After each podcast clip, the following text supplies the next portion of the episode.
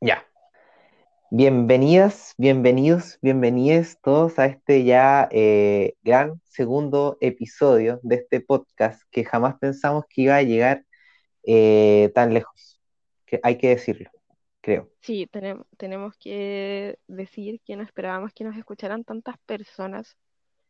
Eh, llegamos a una cantidad increíble de reproducciones. Yo no me lo esperaba. No sé si tú te lo esperabas. No, yo tampoco. O sea, creo que siempre partimos desde la base de decir ya 10 personas, 7 personas que nos escuchen. Así que de verdad agradecemos de todo corazón porque ya son 35 reproducciones que tenemos. El Para conteo final. Sí, eh, para nosotros es mucha gente y, significa y que escuchó gente que no nos conoce en la vida real. sí, porque Yo no, no tengo tantos conocidos. yo tampoco. Pero les queremos agradecer profundamente por haber escuchado nuestro podcast, em, por haberlo comentado, por haberlo compartido. Em, nos motiva mucho a seguir. Es muy increíble que, que, que hayamos llegado a un segundo capítulo eh, y lo preparamos con mucho cariño y dedicación y el chisme está fuerte, quiero avisar. Sí, el chisme está potente, está, se, se toma este podcast, ha estado muy interesante, así que me uno eh, a agradecer mucho, mucho a toda la gente que nos escuchó, que nos hizo llegar bonitos comentarios que nos motivaron a hacer este segundo episodio y, y que estén preparados para, para este podcast. Está mi gata molestando aquí. la Lupe hizo un cameo. Sí. Eh, ay, no sé, no sé, no sé cómo empezar esto. O sea, ah, creo que hay que empezar diciendo como por qué se nos ocurrió este segundo episodio. Ah, sí, sí, este segundo episodio nace por una funa que vi en Twitter y se la conté al José. eh, no sé si tanto como funa, pero vi una noticia de una página muy poco confiable, creo, eh, de denuncias a Brendon Uri, el vocalista de Pánicas de Disco, por pedofilia. Y me pareció tremendo, a pesar de que las desmintieron. Era como Eh, un fanfic que había hecho una fan. yo, hay que, yo no estoy como muy internalizado con el mundo de los fanfics, pero como que siempre pasan cosas así, como de seguidoras que quieren tener como relaciones con cantantes e inventan cosas y después viene un periodismo medio vago y dice, esto es real. ¿Y. de qué estamos hablando? Eh, pero al final, algo así, sí, en verdad. no, como que yo siempre había escuchado así como de Justin Bieber o, o como cantantes así y que lo hacían como Oh, tener como relaciones entre ellos y era muy raro. Pero esto creo que oh, ya llega como a otro nivel, como ya de qué estamos hablando, porque la pedofilia es algo que creo que como sociedad tenemos súper internalizado, que hay que eh, erradicar pronto. Pero meter como a un cantante conocido con este tema es como igual como jugar con los límites un poco, creo sí, pero fíjate que yo después estuve buscando y el logo tiene denuncias de parte de... Yo leí una y tiene una denuncia de parte de un fan, un, un hombre ya hace mucho tiempo que cuenta que cuando él era adolescente, Brendan se acercó a él muy ebrio y trató de tocarlo, pero no sé en qué habrá quedado eso. No sé, Eh, eh, es fuerte igual. Eh, creo que en, en la industria de la música pasa como mucho eh, que, que da lo mismo, porque como es famoso, ¿qué vamos a hacer nosotros contra estas figuras famosas? Sí, sí, pero igual yo creo que no hay que meter las manos al fuego por, por, por artistas en general, encuentro yo. Como o que no sabéis lo que. No sé, si hablamos como de los artistas viejos, yo creo que hay una cosa de egos muy grande. Esto de, por ejemplo, meterse con fans, tener relaciones con fans, o sea, ay, no sé, no, no podría tener una relación así, como es una, siento que hay un juego de poder muy cuático sí, en una esas relaciones. diferencia jerárquica muy grande. De hecho, hace poco salieron testimonios de una expareja de Marilyn Manson. No sé si viste eso. No, Pero ella no, era una fan de Marilyn Manson y él se la llevó a vivir con él cuando ella tenía como 17 años, creo. y ella cuenta que él la trataba pésimo, o sea, él la obligó a alejarse de sus amigos, de su familia, la manipuló emocionalmente de forma horrible. Y esto fue hace tiempo, y hace muy poco. ¿Se eh, supo? quiso como, sí, hace muy poco quiso hacer una denuncia, y fue muy fuerte. Es que igual, como que a ella aquí le dicen así como, eh, es como la loca que está denunciando a Marilyn Manson. O sea, como si lo ponemos en una balanza, igual, no sé, es como siempre va a estar con esa sensación de quién me va a creer a mí si estoy denunciando a una super, hiper, mega estrella.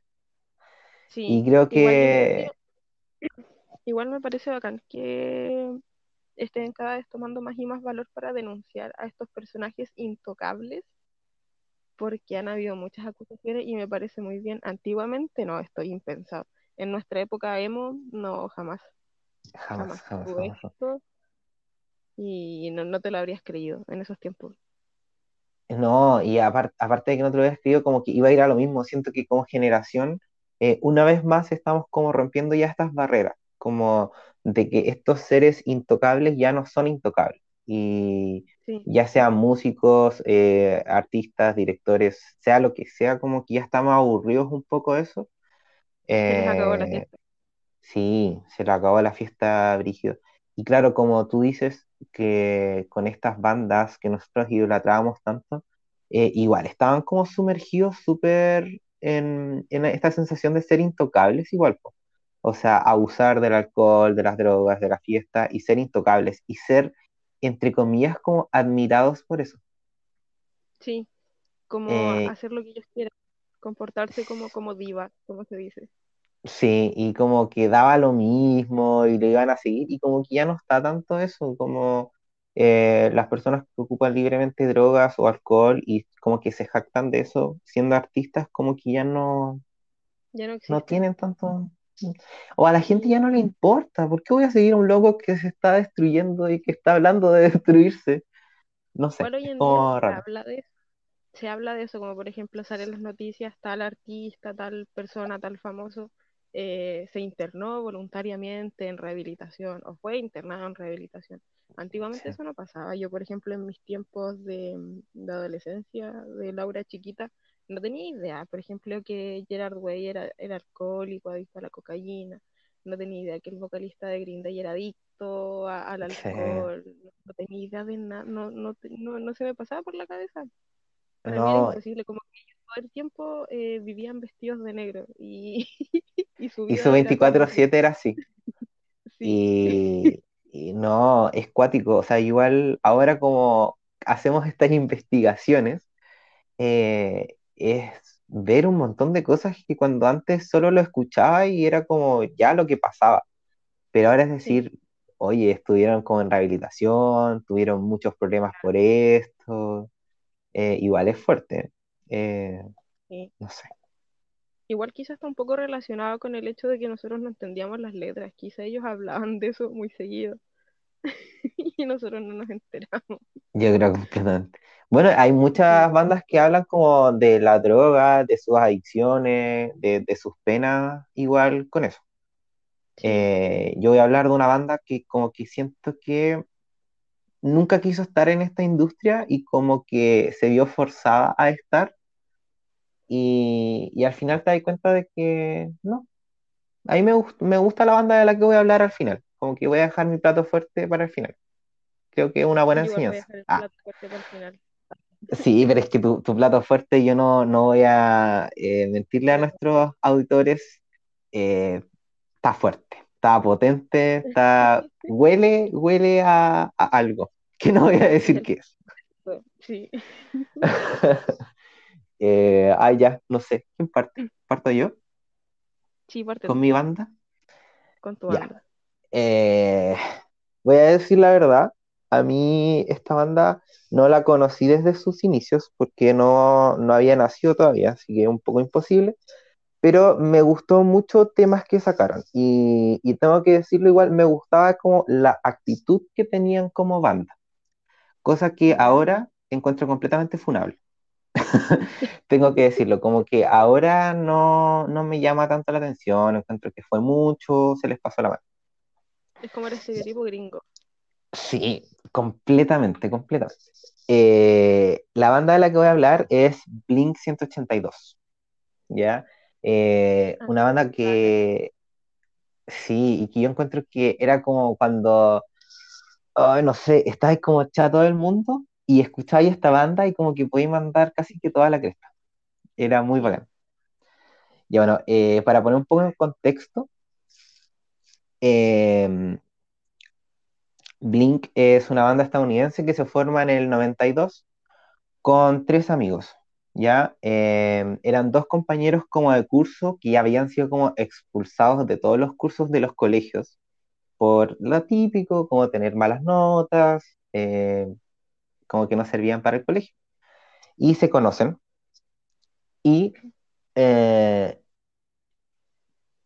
él, uno de ellos tenía una hermana y la hermana tenía un pololo y el pololo se une a la banda. Y creo que esto es algo que quiero destacar porque descubrimos que todas nuestras bandas tienen como un parentesco medio raro, ya sea por sí. hermanos, por primos, por algo de la familia que los une. De Y hecho, de hecho, de todas las bandas que tenemos para hoy, solo Blink 182 no tiene hermanos como integrantes. Y sí, es muy raro. Yo no una banda con mi hermano. A mí tampoco, o sea, con mi hermana no, como que uno no comulgamos en el estilo musical, eh, en este en particular, en el estilo emo, y sería muy raro, o sea, Sí. no. ¿Por qué lo hacen? ¿Qué quieres trabajar con tu hermano? Sí. ¿Quién quiere trabajar con su hermano? La gente que tiene hermanos nos puede comentar en, en nuestras redes sociales. Yo no trabajaría. ¿trabajarías con tu hermano Esa es la pregunta de este podcast. Sí, necesito saberlo. Eh, ya bueno, eh, los primeros años que sacaron como temas no fueron tan famosos, fue como del 92 al 94, donde ellos hablan de sí mismos como una banda experimental, eh, muy ligada a la enseñanza de Green Day. Como ellos eran muy fan de Green Day, de lo que Green Day había logrado, y es lo que ellos querían lograr. Pero como que todavía no recuerdo que en esos encontraba tiempos, mucho su estilo. en esos tiempos ellos tenían un baterista distinto. Ah, no era Travis, era otro. No sé cómo llama. Scott, Scott. Sí, sí, voy a hablar pronto de él. Eh, ellos sacaron cinco primeros álbumes entre el año 95 y el 98, los cuales no fueron tan famosos como los que siguen, ¿ya? Pero eran muy estilo experimental, Green Day, Nirvana, era algo muy raro. Eh, pero siempre tuvieron como esta cosa de estar contra el Estado, así como de ser, como se diría ahora, faltos de respeto, así como cantar desnudos, que daba lo mismo. Esa era su apariencia. yo vi ese video en el que salen desnudos cuando tenía como 11 o 12 años. Rompiendo eh, estereotipos. impactante. Por, por suerte eh, sale, em, ¿cómo se llama? Eh, distorsionado, pero Sí, igual es pero igual es como raro, o sea, que una banda te cante como en pelota. Sí, No sé, ahora ya no creo se que ve eso. sí. No, Eh, ya, bueno, después de estos como cinco primeros álbumes, em, se expulsa al baterista, que es Scott, por el tema del alcoholismo. Ellos como banda no querían seguir, sí, no querían promover eso al, y al margen de toda la responsabilidad que, que me imagino conllevaba trabajar con alguien alcohólico en el tema de las giras, sobre todo cuando estás surgiendo. Así que. Scott se va de la banda, tristemente, y no vuelve. O sea, ellos contratan a otro baterista que es el que sigue ahora. ¿Ya? Es Travis, Tra- Travis algo. Sí, no tengo el nombre de este momento. Pero qué brígido igual. Que, o sea, conformar un proyecto y que al final, por tus mismas adicciones, como que te echen. Bueno, tenemos en el contador de momento un integrante de banda que se va por alcoholismo.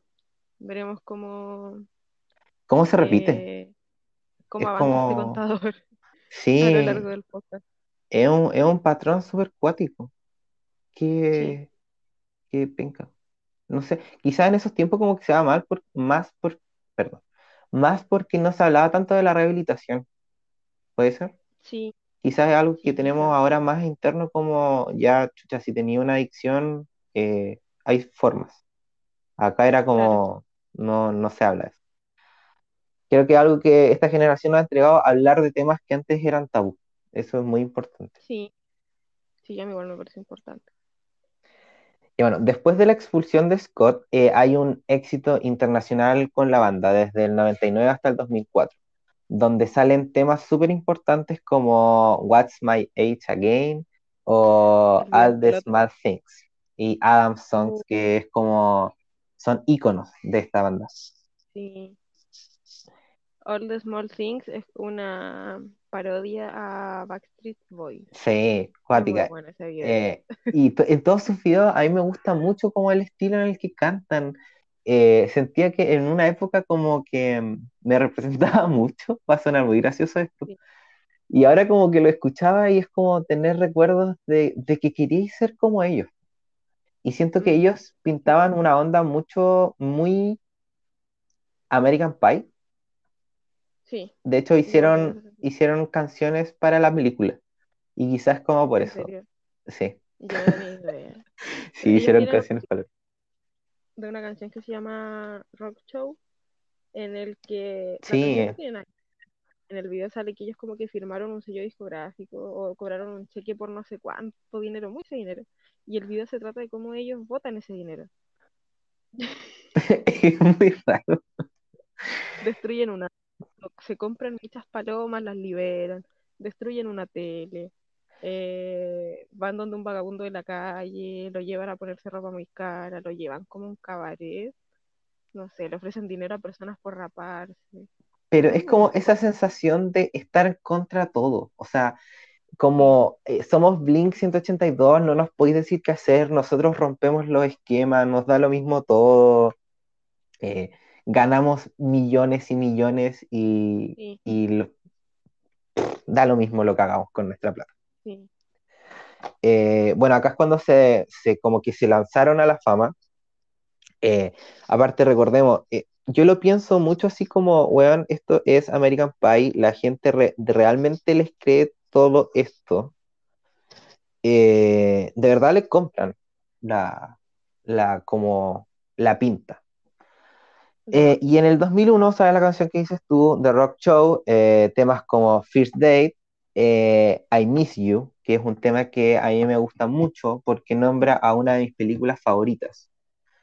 Eh, que es un tema muy triste, que habla, sí, sí, hay que decirlo, es una, es una canción muy triste que habla sobre extrañar y como metáfora ocupan eh, los personajes principales de esta película que a mí en lo personal mm, siento que igual marca un poco la cultura emo, o sea, Sí, completamente. De hecho, voy a el es contar, muy emo. sí, voy a contar la anécdota del extraño mundo de Jack. Yo cuando era un niño inocente, ah, muy emo, eh, mi mamá me quiso celebrar mi, mi primer cumpleaños como con compañeros y compañeras. Y a mí no me gustaba nada de lo convencional, pues. Entonces yo le dije a mi mamá, mamá, quiero un cumpleaños del extraño mundo de Jack. Y obviamente no había nada de decoración del extraño mundo de Jack, porque eso era de niños tristes y se supone que los niños son felices. Eh, y mi mamá compró pura decoración blanca y con plumón le hizo todas las decoraciones de Jack. Eh, fue un cumpleaños muy emotivo. Todavía lo tengo en mi memoria, así que hashtag gracias mamá, eres la mejor por hacerme, por hacerme este cumpleaños de Jack.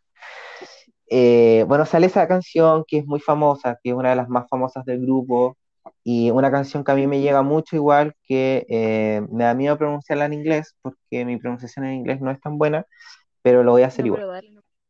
Eh, Stay Together for the Kids, que el título Habla de- ya, ya es muy emo, o sea, sí habla del divorcio, de, de chucha, ay, no sé, a mí me da mucha pena esa canción, hasta el día de hoy. Creo que es como un icono igual. Eh, a- porque a mí me, me chocó porque obviamente mis papás se separaron y fue horrible. Fue horrible como todo eso. Entonces, como que esa canción que te hable de eso, de los papás que, que deberían estar como juntos por los hijos y que es horrible. No sé, creo que el proceso de separación cuando te toca en la época emo igual es como potente. Sí, te marca. Sí, completamente. Así que vamos a, la canción dice eh, quedarse juntos por los niños y eso al final es peor. Es que eso, o sea, creo que cuando uno es niño, como que decía, "Ay, ojalá mis papás estén juntos, se queden juntos por mí, y no niños, ni niñas, ni No, niñes. De verdad que es lo peor que puede pasar. Por favor, si sus papás se quieren separar, sepárense pronto. No, mentira, pero un poco sí. Es que es como, ya lo voy a ocupar como una metáfora. Es como cuando sacáis un A ver. parchecurita. Mientras más lento sea, va a ser peor. En cambio, cuando lo haces rápido, eh, te duele en el momento, pero sana. ¿Ya? Eso es lo importante. Eh, ya, después de esos éxitos completamente emo, eh, se separan, tristemente. Se separan del año Y, 2005 al año 2009, eh, oh, abogando que necesitaban un descanso, que necesitaban un receso, eh, como de todo. Yo, por lo que investigué, esto no es nada seguro, eh, tenía muchos problemas de alcohol y drogas dentro de la banda. Entonces como que ya no daban para más. Y aparte de muchos procesos personales, como problemas de, de egos entre ellos, como de quién manda acá, yo creo que de todo un poco. de más. Se separan harto tiempo, se separan cuatro años. Y, Pero y es le... mala. No, no es mala, pero como con aires, porque ellos nunca dijeron que la banda no iba a volver, creo que eso es un punto importante. Pero sí que necesitaban como un descanso de toda esta vida que llevaban como Blink, porque eh, me imagino que tenían que mantener una imagen, siendo sí. Blink 182, con todas las cosas que ya habían hecho antes. Como que no era que ellos podían llegar y cambiar o evolucionar como banda. Igual estaban Eh, un poco más viejos como para seguir mostrando esa imagen American Pie. es que eso, como que ellos igual crecieron y, y pasa mucho con las bandas, creo yo, que se les juzga mucho como cuando ellos evolucionan, como eh, cómo vaya a ser otra persona si tu esencia de la banda es así, que creo que es lo que pasa un poco con Green Day. Como que Green Day sigue siendo Green Day. Y ellos ya son sí, tontos viejos, pero sí, pero como que los seguís viendo como los locos que están contra todo. Eso igual pasa un poco por ver a las bandas como un producto igual, pues, y no como personas. Mm. Eh, Y uno cuando es adolescente, emo, te tragáis ese producto, pues tú pensás que ellos viven así 24/7. sí, y, y no es así, no es así. Hay que desmitificar No. eso, pero creo que es lo que le pasó a ellos, como, oye, ya no somos estos jóvenes alocados que hacían este tipo de cosas, sino que estamos como más adultos. Enve- envejecimos y nos duele la espalda. Nos duelen las rodillas. Eh, bueno, después de que dijeron que necesitaban un descanso, el año 2009 se reúnen como banda, todo ok, sin problemas, eh, y empiezan a sacar álbum. Sacan un sexto álbum, hacen una gira por, por Europa, sacan más eh, EP, se llaman ahora. Tienen otros proyectos y siguen can- sacando canciones hasta el año de hoy, 2020. Este año Tan sacaron una canción que se llama Quarantine, que habla sobre la cuarentena, obviamente. Y sí, siguen sacando canciones, pero ya no son la misma banda que antes. Tienen un estilo mucho más, más pop, pero no tanto como mi siguiente banda. Pero sí como más de, hacen colaboraciones con DJs famosos. eh, se fueron más por ese estilo. Ya. Pero ellos igual tuvieron otros proyectos independientes. Por Sí. ejemplo, eh, Mark Hoppus eh, tenía otra banda que se llamaba eh, Plus 44, ujú. creo. Creo que le fue muy bien. Mm, Tom tuvo una banda que no me acuerdo cómo se llamaba, era algo de Ángeles y no sé qué. Sí, de hecho los tres creo que tienen como proyectos personales, pero el proyecto de Blink es como que los siguen teniendo ahí.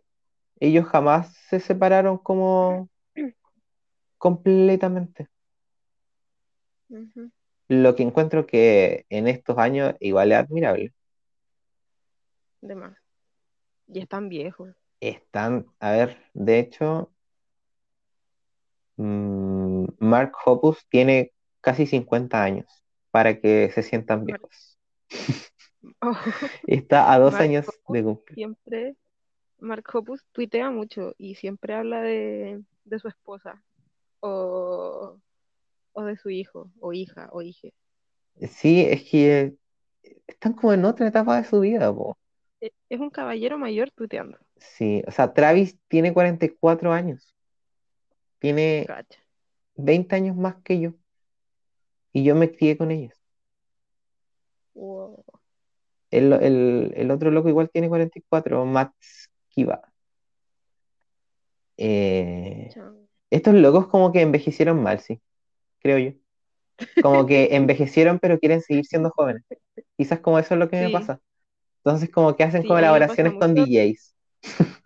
A mí, a mí me pasa mucho que los videos antiguos ya se ve de la onda, pero en los videos más recientes o de cuando se volvieron a juntar, se ven arrugados, po, y es como, es, es como el Chavo del Ocho. es muy raro lo que produce ahora. Como que en su época bacán, estaba muy a tono, sí, te, te compro el cuento, pero ahora ya no te lo compro. Sí, ahora ya, ahora ya no, ya, ya pesan los años, No, y ya tení... Es que no sí, podéis seguir está muy, pensando igual. Como, sí, es como el señor cuando entra con patineta y gorro, vestido como Jimbo. oh, es igual a esa parte, sí, como, es muy raro, no sé.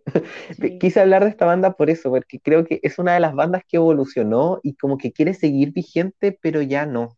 Como, por favor, paremos con este sufrimiento. por favor, Eh, basta.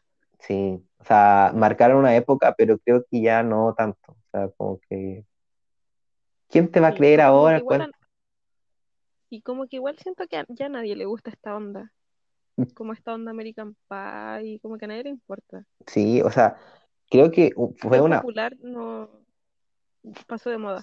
sí, fue una onda súper brígida, creo que en los Estados Unidos como American Pie, como todo el furor que, que nació de eso. Y, y como Blink participó, ya sí se te marca un hito, ¿no? Un, o sea, un hito, pero ya no, o sea, estamos en el 2020, ¿de qué estamos hablando? ¿De qué, qué me estás hablando?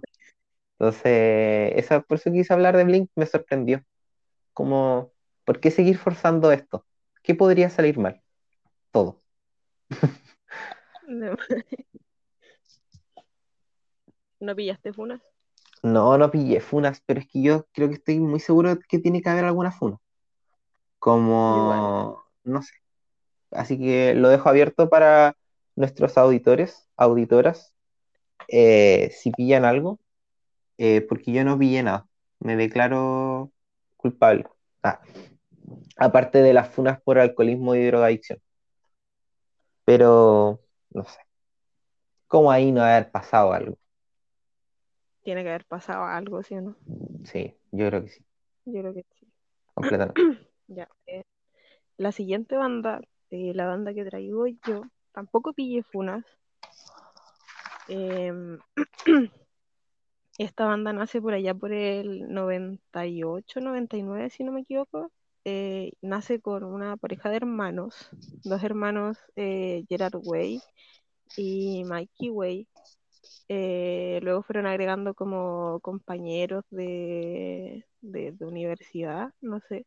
Hay muchos que dejaron la universidad por integrarse a esta banda, no sé si tú harías algo así yo ni cagando. Creo que intentaría conllevar las dos cosas.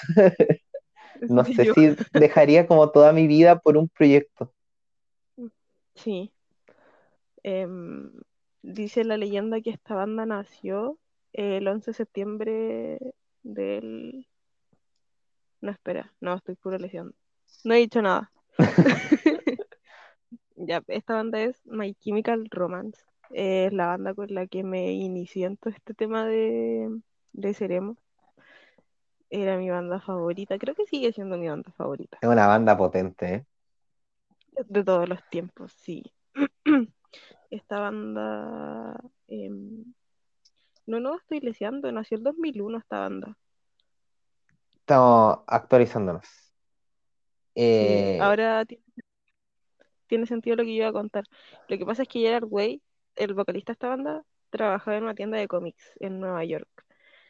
Y él fue testigo del atentado de las Torres Gemelas. Mm. Y cuando vio la caga que estaba quedando, dijo, pensó que necesitaba hacer algo importante con su vida y así fue como nació esta banda. Pero que lo importante con su vida fue como crear esta banda porque el mundo se puede acabar en algún momento. Yo creo. Quizá era algo que él tenía muchas ganas de hacer. Y quizás no, no le veía futuro en ese momento y quizás cuando vio eso no le importó. No sé, Sí, tiene sentido, creo. tiene sentido. El tema es que le contó a su hermano, su hermano le dijo que si su hermano dejó la universidad para internarse en este proyecto, Eh, eh, Gerard ya había terminado la universidad, creo. Es que a eso voy. ¿Por qué haces que tu hermano deje la universidad por tu proyecto? ¿por, por qué le aceptas a tu hermano que deje la universidad? No Sí, eh, fue muy extraño esa circunstancia familiar. Sí, el tema es que sacaron su primer disco, un primer disco muy oscuro, muy depresivo. Tengo que admitir que este primer disco no me gusta mucho, Eh, pero se hicieron famosos con el segundo disco, el Three Cheers for Sweet Revenge, perdón mi inglés. Eh, se hicieron famosos con la canción Elena. Yo creo que no eres emo si no escuchaste Yo creo Elena que ese es un y ícono, un himno, un himno. sí, no. Es una canción dedicada a la abuela de, de Gerard y su hermano. Su abuela se llama Elena y su abuela siempre los apoyó mucho con todo este tema em, de la música y también del arte, porque Gerard es licenciado de artes visuales de la universidad. Em, em, em, em.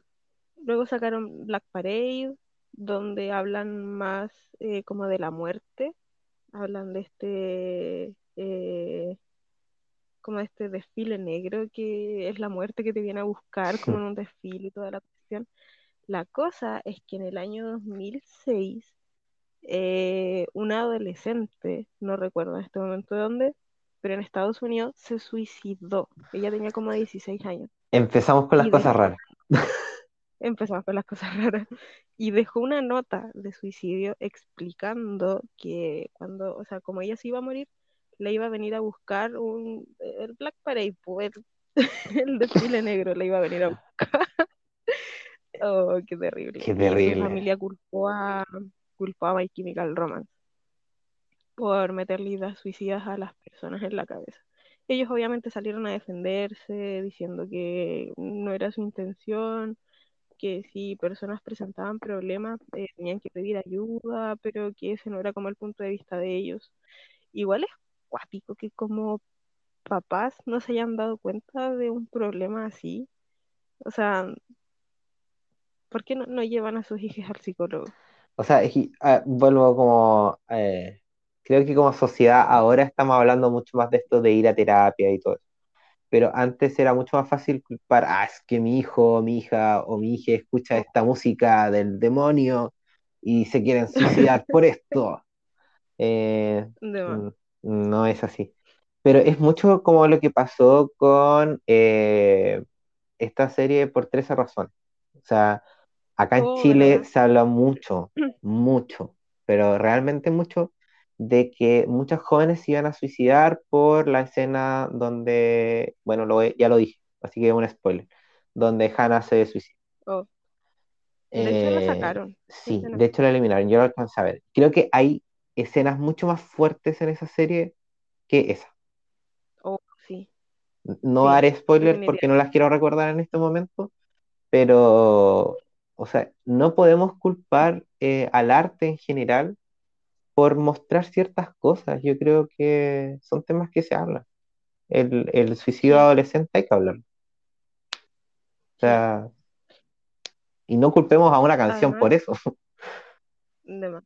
Además, eh, ellos siempre han dicho que, no sé, po, ellos hablan mucho de la muerte, están como obsesionados con la muerte y hablaban mucho de que pensaban que le tenían miedo a morir, pero se dieron cuenta que en verdad le tenían miedo a vivir y, y que la muerte es parte de la vida igual. Claro.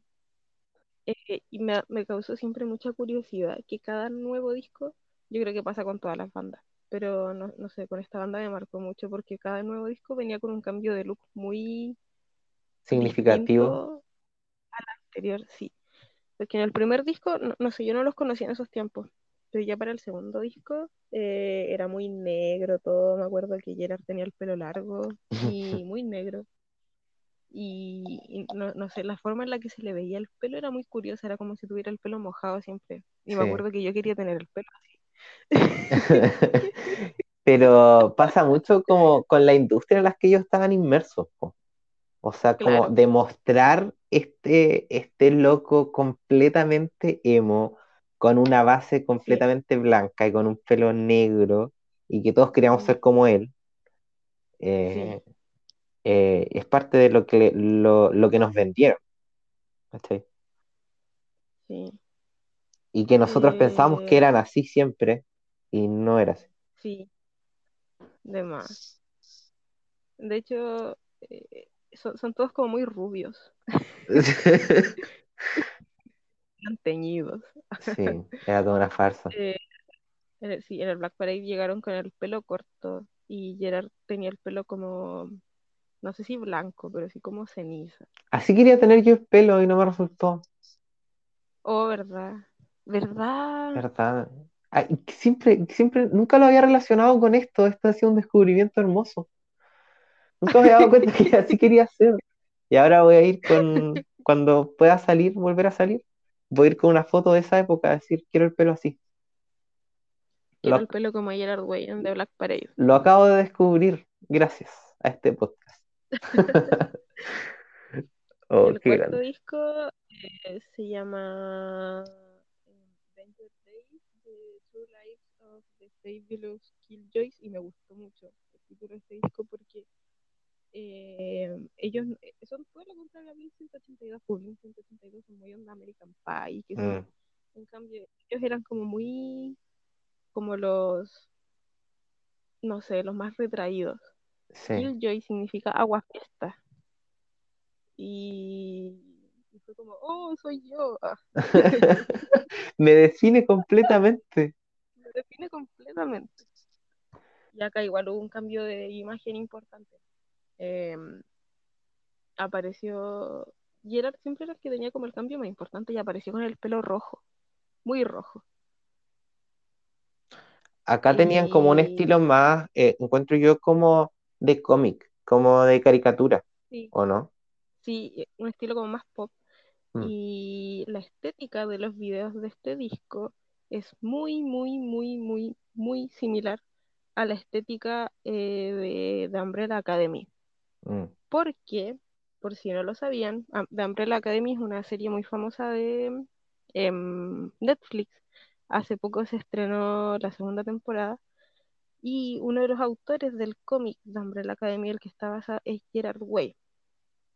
Porque esta banda se separó por allá por el 2013. Que fue, que fue después de este último disco que sacaron, ¿no? sí, ellos estaban trabajando en otro disco que se llamaba eh, Armas, no sé, era relacionado con armas, pero no me acuerdo el, el nombre, y alcanzaron a hacer algunas canciones, tenían muchas canciones listas, pero Gerard recayó en Mm, el alcohol, porque él era adicto al alcohol y a la cocaína, y se había rehabilitado antes, y cuando estaban haciendo este disco el 2013 recayó. Y ahí, en ese tiempo, Gerard ya estaba casado. Él está casado con, no me acuerdo cómo se llama su esposa, pero ya tenían una hija. Y él pensó que tenía que hacer algo por su vida, que él no quería que su hija creciera sin papá. ya. Entonces decidieron disolver la banda. Por esa razón, para que él se, O sea, para que él pudiera estar bien. en- Sí, sí. sí. Y, y- y- y- igual la obsesión que tenía como con los cómics es de bien chiquitito. De hecho, él siempre cuenta la historia que lo habían operado cuando era muy niño y su abuela le llevó como tres pacotes muy grandes de cómics de Marvel. Y ahí le empezaron a gustar y estudió artes visuales, hizo una pasantía en DC Comics. em, y, y así fue como nace la Umbrella Academy, que es muy parecida a X-Men. Si yo no, he tenido el placer de verla todavía, eh, la tengo en la lista, pero por lo que he visto por fuera, como de lo que se trata, eh, me tinca mucho. Y, y siento que tiene una esencia muy él y que la fue Sí, como demostrando en su último álbum. Por eso te decía que como que lo sí. relaciono mucho, como con los trajes, las canciones, no sé. De hecho, en el video de una canción que se llama Na Na Na, Mm, eh, aparecen unos personajes con máscaras. sí, como- igual me había acordado de ese video. aparece, en la serie aparecen unos personajes con máscaras que se llaman Hazel y Chacha. Igual, por ejemplo, tengo em, el- claro, el tema de las máscaras, la nube de humo, no sé si tú te acuerdas, en el video Teenagers aparece atrás pegado la imagen de una explosión nuclear. Sí, Ya, y en The Umbrella Academy aparece e- ese honguito de explosión nuclear en muchas partes. El tema de los antifaces con ojos negros. En The Black Parade eh, usaron mucho este tema de los ojos negros. Pero mm, eh, hay muchas otras referencias. Yo sé que hay muchas otras referencias como de la, de la estética, la música. Igual Gerard ha compuesto canciones para la serie. Y, y, y, y- sigue como manteniendo la igual esencia, po. Sí, tiene su esencia. Y, y así como tú decías que Blink 182 envejecieron mal, yo encuentro que, que ellos han envejecido súper bien. Porque el año pasado se juntaron y tenían pensado estar el 2020 todo el año en tour. No, no se pudo por, por el COVID. Pero encuentro que ellos no quieren volver a ser lo que eran antes. Porque los conciertos que dieron no trataron como de, de simular lo mismo que eran antes, como que están más viejos Sí. y, y se mostraron tal cual como son en el escenario. Gerard Way ahora se, eh, no sé, pues lo han criticado caleta por su imagen. Es que se ve como súper Eh, descuidado, entre comillas, claro, ha pero subido de peso, sí. pero yo encuentro que se ve muchísimo más feliz que antes. O sea, es que creo que está haciendo como lo que le gusta y, y- y Sí, no sé, como que basta de guiarnos por estas imágenes que nos vende la industria de, ah, ellos serán sí, felices así. No, o sea, el loco obviamente le gustaba componer música, le gustaba su video, pero a él le gustaba mucho más hacer series y siento que ahora se puede desenvolver mucho mejor en esto, sin caer, por ejemplo, en el alcoholismo, en la droga sí, que, y ser parte de su familia, que creo que es lo que le importa, por algo se salió de ese mundo. Y creo que es muy importante lo que dices de ya ellos se pueden reencontrar y cantar como las canciones del pasado, pero siendo los adultos que son ahora, ¿cachai? No intentar aparentar de que son los emos de 20 años, que ya no son. Y, y es como parte de crecer igual, es parte de crecer, Timmy. eh, darte cuenta de que tuviste una época exitosa, bacán, pero sigamos adelante, ¿cachai? Me causa gracia que Gerard se ve como el estereotipo dibujante de cómics. Pero muy estereotipo dibujante de cómics. Como que, como de- el de la oreja, el pantalón ancho, la camisa sí, abierta.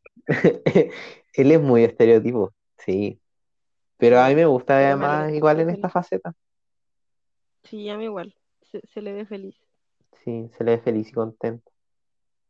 Este, Sí, esta banda tuvo un la final feliz. Ah, sí, tuvieron un final muy feliz. Eh, de hecho, sacaron un disco recopilatorio que se llama Fake Your Death.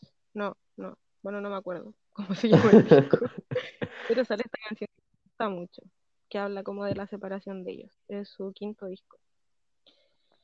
Y ese es el final feliz de My Chemical Romance. Bueno, están juntos, ellos como que nunca, no, no terminaron en mala. Han compuesto canciones juntos. Pueden visitar el canal de YouTube de Gerard Way. Pero, pero por lo que yo sé, ellos como que no van a volver a ser My Chemical Romance, ¿o sí? ¿O no han dejado de O ser? sea, mm, así como sacar discos nuevos y volver a... Creo que no. Creo que su tour era solamente como del reencuentro. Mm. Es que yo me acuerdo que hubo como un año, no me acuerdo cuál año fue, que estaba como muy eh, en voces de todos de que ellos se iban a reunir y iban a sacar como nuevos álbumes. De hecho, como que habían sacado Ah, hasta como una portada de un disco y como que toda la gente estaba así como, oh, volvieron. no, Y ese era el respiratorio.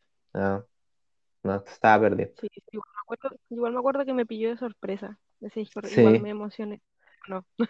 eh, es que es emocionante, po, o sea, Sí. no sé. Yo me acuerdo, esta, esta anécdota la voy a contar, no es mía, pero es que me da mucha risa. Yo tenía una compañera en el colegio, en cuarto medio, no diré nombres, pero si escuchas este podcast, saludos.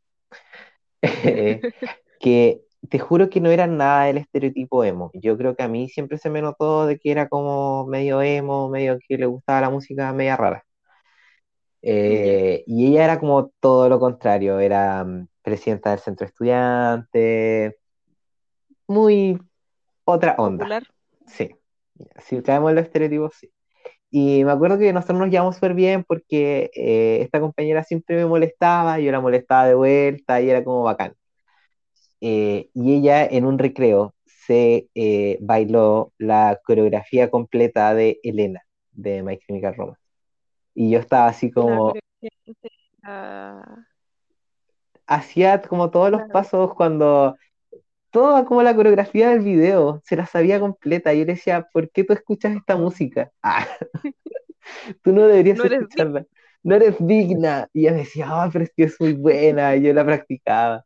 Y era como muy bacán, me dio mucha risa que se la supiera completa. Eso quería contar. Yo quiero contar una historia graciosa. El José ya se la sabe, pero le va a dar risa igual porque es muy gracioso.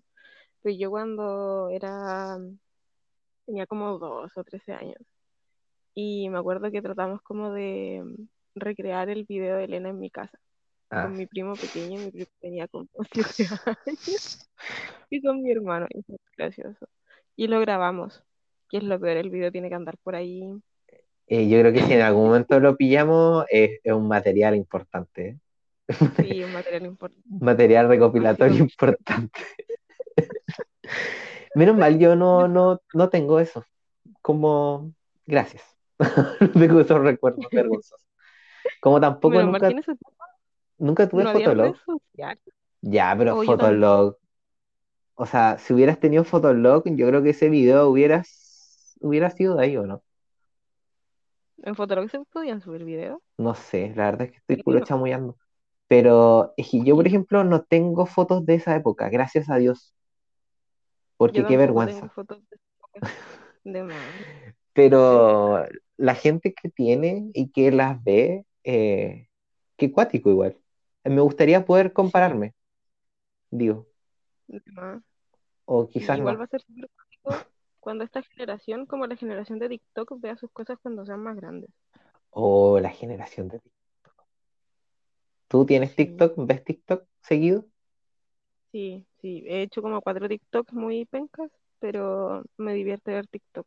Yo caí como que caí como al principio de la cuarentena en TikTok y ya como que me aburrió. Como que ya lo desinstalé. Aparte como que ahora Instagram le copió a TikTok y tiene como un TikTok dentro de Instagram que no entiendo muy bien. Eh, entonces estoy como en eso. Aparte, se me va a caer mal carnet, voy a quedar como un viejo horrible, pero eh, a mí me gusta ver los videos de Facebook. Lo siento. Ah, eh, no sé, creo que Facebook es una buena plataforma para ver memes. Salen buenos sí. memes. Eh, y tiene buenos videos. Te, imaginas sentado en el sofá con el celular como alejado un video con Y con los lentes abajo, así, y con el volumen al máximo. Sí, ese soy yo, y con el brillo así Sí, al máximo. completamente. Ese, ese es como un domingo mío, como viendo Facebook. Eh, Voy a pasar a mi banda después de esa vergüenza que conté, Oh, para que, para que se los olvide. Ya, eh, bueno, la banda esta que, que quise investigar eh, va dedicada a mi mejor amiga, tengo que decirlo. Eh, un saludo muy especial que yo sé que me vas a escuchar en este podcast de nuevo, porque ya me escuchaste el primero. Así que, Kim, te dedico esta banda. saludos especiales. Oh. Ah, Yo igual quiero Eh, saludar a la Kim. Hola Kim. hola Kim. Eh, ya bueno, la banda de la que voy a hablar ahora es Paramore. Y yo creo que marcó mucho, mucho. Em, sobre todo, creo que todos recordamos como a Hailey con ese pelo naranjo fluorescente, muy marcado. Hoy sí. Ya bueno, eh, pero igual. Sí, caleta. Es que Hailey como que pasó por todos los colores, como que lo tuvo naranjo, después lo tuvo rojo, después como mitad y mitad, después lo tuvo verde, de todos los colores. Fue como muy bacán su evolución. Bueno, Paramore es una banda estadounidense formada justo en el 2004, que yo creo que fue como el boom de las bandas emo. Como que en el 2004 si no era una banda emo era como raro igual. De más. Entonces creo que como toda mi teoría de Paramore. Yo creo que ellos como que se vieron inmersos como en esta industria, como sin poder salir. Bueno, como todos sabrán, eh, esta banda estaba formada por Hayley Williams, que era la vocalista, eh, Jeremy Davis, que como que, ah, que me dio rabia su personaje. Ah, Porque porque se entraba a la banda y se salía de la banda y después entraba y se salía y era como, weón, ¿qué te pasa? ¿cuál es tu problema? Sí, después vamos a ir con los hermanos. Acá hay eh, dos hermanos de de la banda, que era George Farrow y Zach Farrow. No sé si se pronuncia así el apellido, pero ellos. Y eh, otro integrante que se llama Jason Binum o algo así. Eh, bueno, otro eh, que lo voy a nombrar ahora, que siempre como que estuvo, pero no, no- como que estaba en la banda, pero no era la banda, no entiendo mucho eso, que era, eh, ay, se me fue el nombre, que es el que está ahora en Paramount. Se me fue el nombre justo, el que no anoté.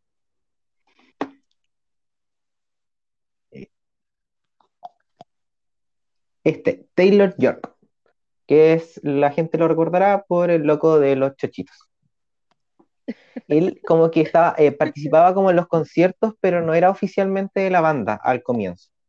Ya como que ahora, eh, bueno, si nombras a los que están ahora en la banda, este año 2020, Paramore lo conforma Hayley Williams, eh, el que acabo de nombrar, que no se me puede quedar el nombre, Taylor El York y, sí, y Zach Farrow. Ellos tres eh, integran Paramore hoy en día.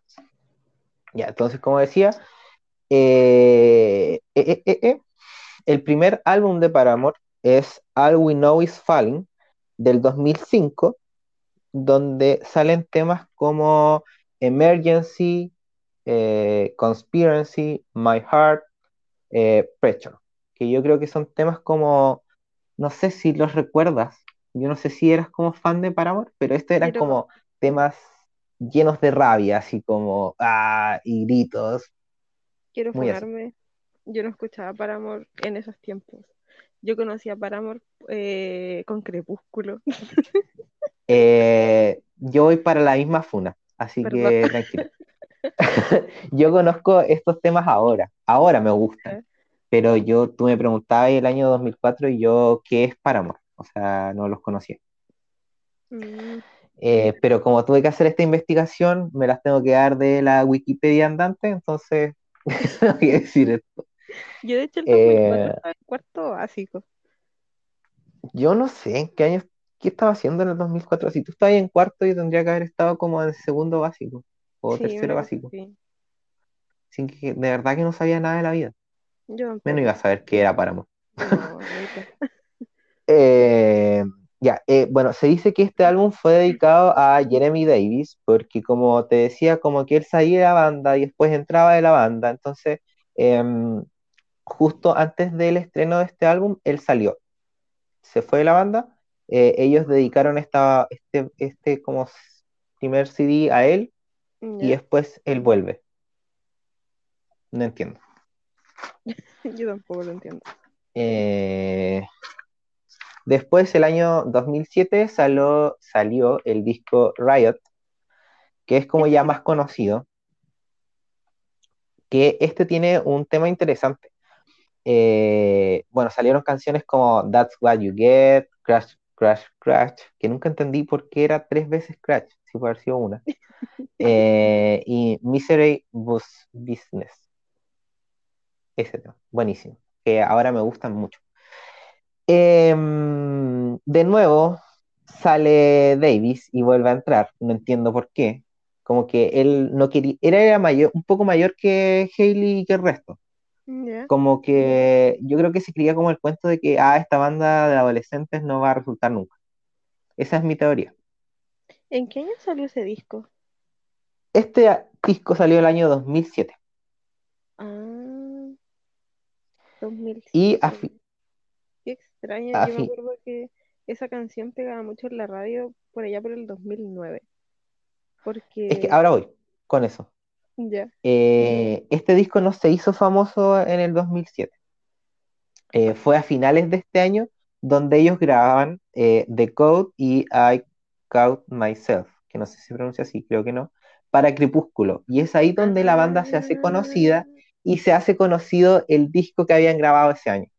Tiene muchísimo. Entonces, eh, la gente conoció a finales del año esta canción de Code y estaba todo el boom de que decir, me voy a autofunar. Yo vi todas las películas, todas. Yo también. Yo me leí los libros, creo que eso es peor. Y igual me leí el libro, el primero.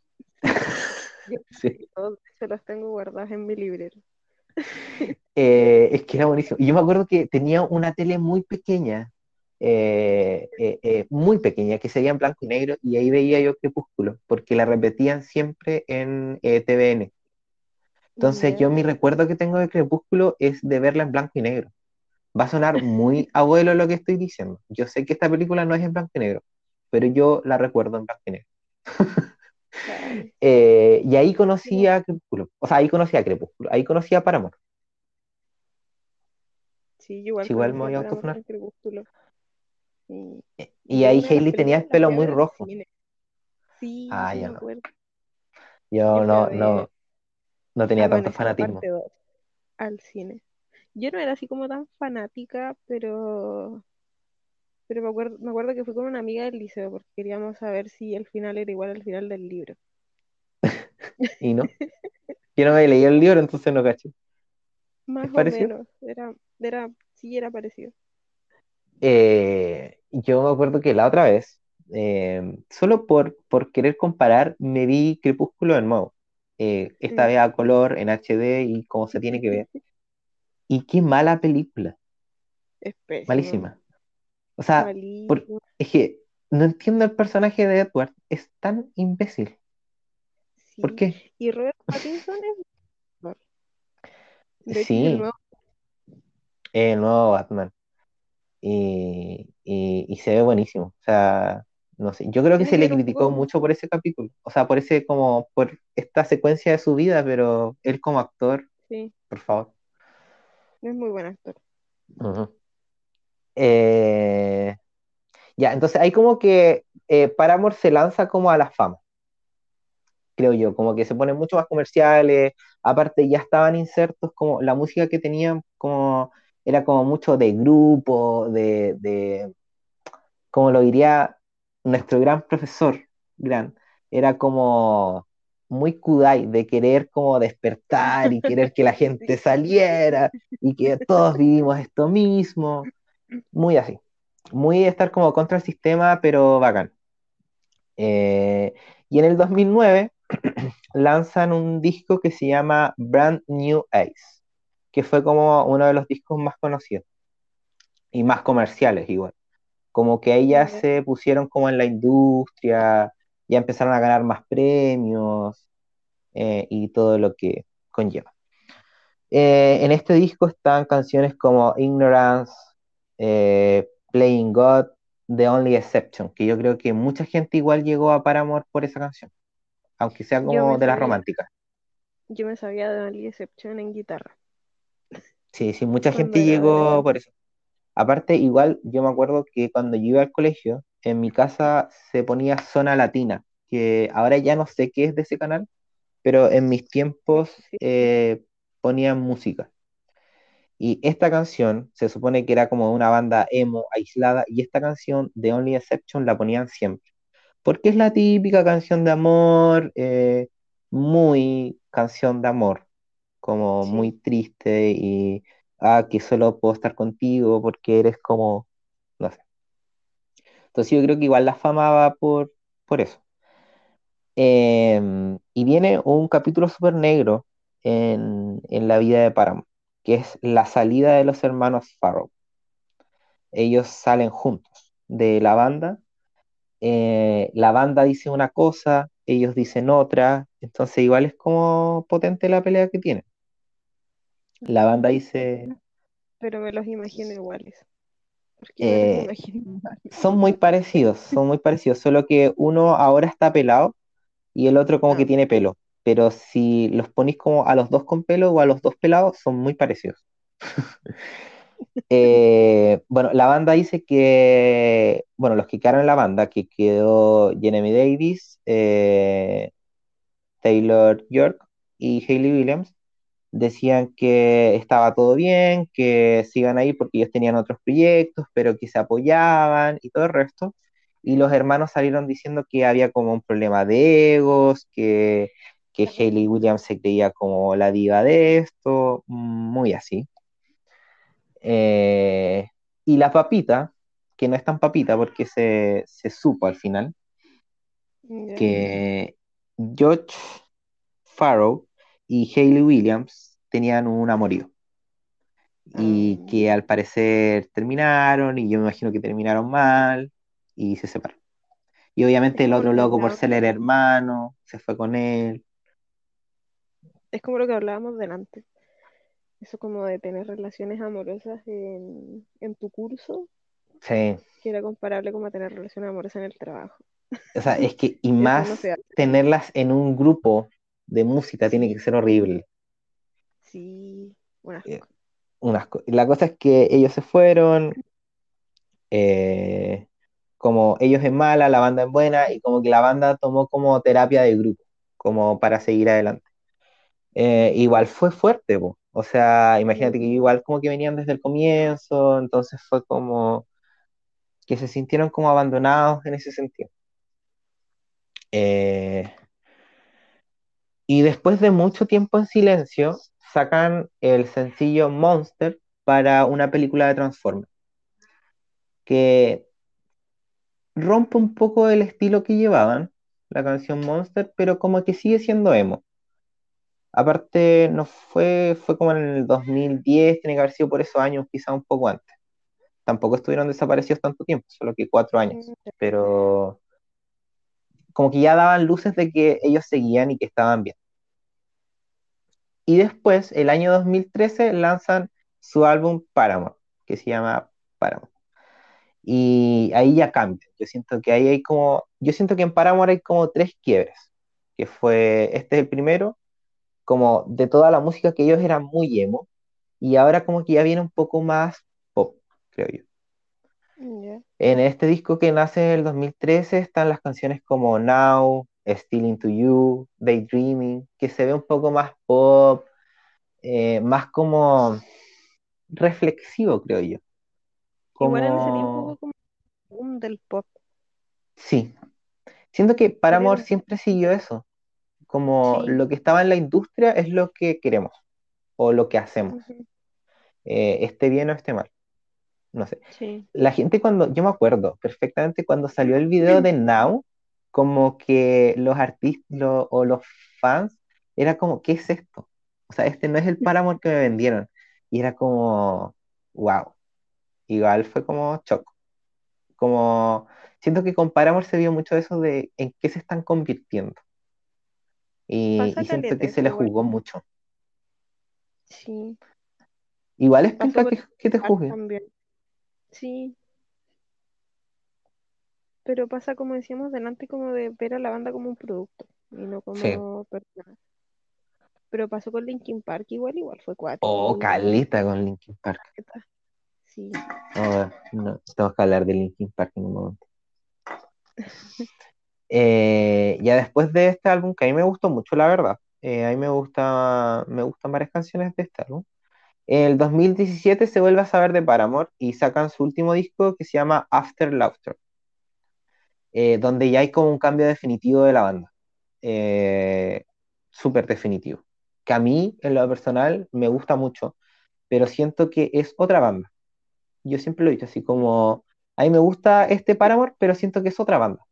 No es la banda que a mí me gustaba a los 13 años. Donde salen sencillos como Hard Times, eh, Fake Happy, Told You So, y una canción que me gusta mucho y que me va a dar mucha pena no saber pronunciarla, que se llama Rose Colored Boy. Eh, es como una banda mucho más pop, como pop ochentero, muy raro, pero muy buena. La canción Hard Times es muy popular en TikTok. No sé si había cachado. No, porque no soy TikToker, pero me gusta mucho esa canción. Yo me acuerdo que cuando salió estábamos recién despertando de una caña con unas amigas y, y era como que mi amiga me decía, ¿qué es esta porquería? Eh, porque ella como que quería el Paramor, Paramor, pues sí, ¿para qué estamos con cosas? Y yo, sí, y yo estaba como, weón, está entera de buena, pero no es Paramore. Eh, pero a mí me gustaba mucho, me gusta mucho la esencia de Hailey, me gusta mucho ella como eh, solista igual. Ahora tiene un disco muy bueno de solista que, que escúchenlo, está buenísimo. Pero me pasa con, una canción en especial de este disco, que es la que voy a analizar como para finalizar y para terminar mi teoría, que es Rose Color Boy, que el video musical eh, habla como, se trata como de un estudio de televisión, como que están haciendo un matinal, ¿ya? Y eh, Hailey está como todo el rato persiguiendo como una sombra que ella ve. Y al final eh, se muestra como en el video que esta sombra es ella cuando era niña. Y es que tienes que verlo, tienes que vivirlo. De hecho, tienen que verlo, por favor. Em, y al final como que ella se encuentra con esta niña y la niña empieza a hablar así como, Hailey, ¿qué estás haciendo? Como, esta no eres tú, ¿cachai? Y siento que ah, este video resume mucho la historia de Páramo como siento que ellos siempre estuvieron muy metidos en la industria, muy haciendo lo que les correspondía, lo que tenían que hacer para encajar, y que en este álbum se ve como la verdadera esencia de lo que ellos querían. La verdadera esencia de la música que ellos querían hacer, de las letras. Eh, siento que Paramore fue una banda que, que estuvo muy consumida por la industria. Como tristemente. Y, y que se liberaron con este último disco. Eso me pasa. Y siento que se ve muy representado en esta letra de esta canción. Así que escúchenlo y vean el video y analícenlo porque está bueno. Voy a ver el video y me dio mucho miedo como lo dijiste. Y ella veía una sombra. es que veía una sombra. Me lo imaginé con pero eh, los eh, videos más perturbadores. los siete videos más perturbadores de Paramount. Eh, ya quizás lo dije con un tono perturbador, pero es que estoy volviendo a verme a culpa. Entonces ahora me, creo, me creo Carlos Pinto. Oye, de verdad, qué cuático, los capítulos de Mea Culpa, tenemos que analizar esto en algún capítulo. Como... de Mea Culpa. Yo quiero destacar, no sé si has visto videos viejos, o sea, capítulos viejos, pero me pasa mucho el nivel de machismo de Carlos Pinto. El nivel de homofobia. Vi un capítulo de la primera temporada que se llama La Berenice, que es de una mujer que se robó una guagua. Y es por allá por el año 94. Que era nana y se robó una guagua porque quería ser mamá. Y resulta que la Berenice era una mujer trans pero en el capítulo la tratan de el homosexual. Y yo quedé como, ¿qué? Menos mal que no viste este capítulo. ¿Qué capítulo? Ese, menos mal que no lo he visto. No, no lo eh, veas. Qué terrible, qué terrible. O sea, yo he visto capítulos más actuales eh, y igual, como que me choca. Me choca cierto vocabulario, me choca los enfermos de los casos que muestran y que hayan ocurrido acá en nuestro país. he visto muchos casos de femicidio y de violencia doméstica, sobre todo, em, en que quedan presas las mujeres, las víctimas de todo esto porque matan al hombre que las Mm. violenta. Y Carlos Pinto les pregunta, ¿por qué no denunciaron antes? ¿Por qué permitiste que esto pasara? Y yo quedo como, pero ¿cómo ¿De qué me está hablando, caballero? eso? Sí. De Eh, hecho, llevo a, varios días sin verme a culpa porque me estresé. eh, a mí me choca, me choca mucho que ahora lo vemos como algo tan lejano, o sea, y, y me da culpa no es tan viejo, o sea, No, es como del 2000. Nosotros eh, crecimos viéndome a po, ¿no?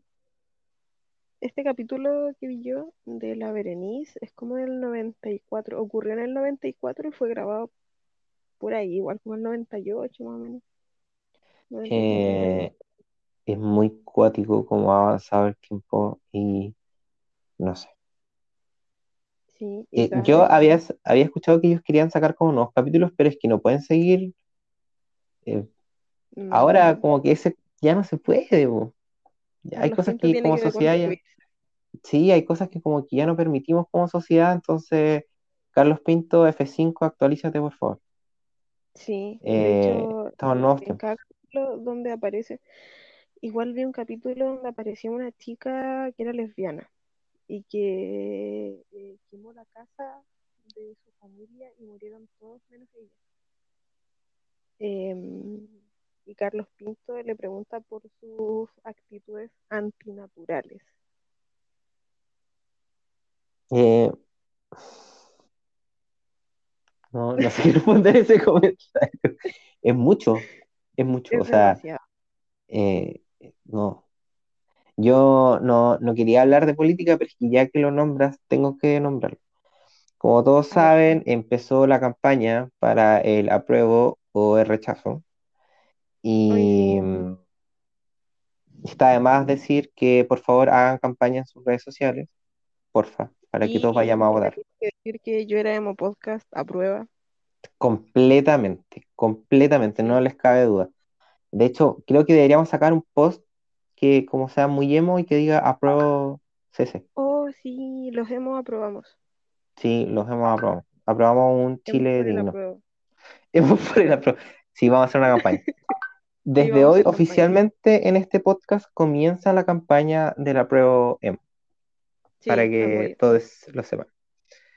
Eh, y vi una, una publicidad, una, no sé, que no, ya no sé cómo llamarla, de el rechazo, pero era como una pareja de lesbianas y abajo decía rechazo.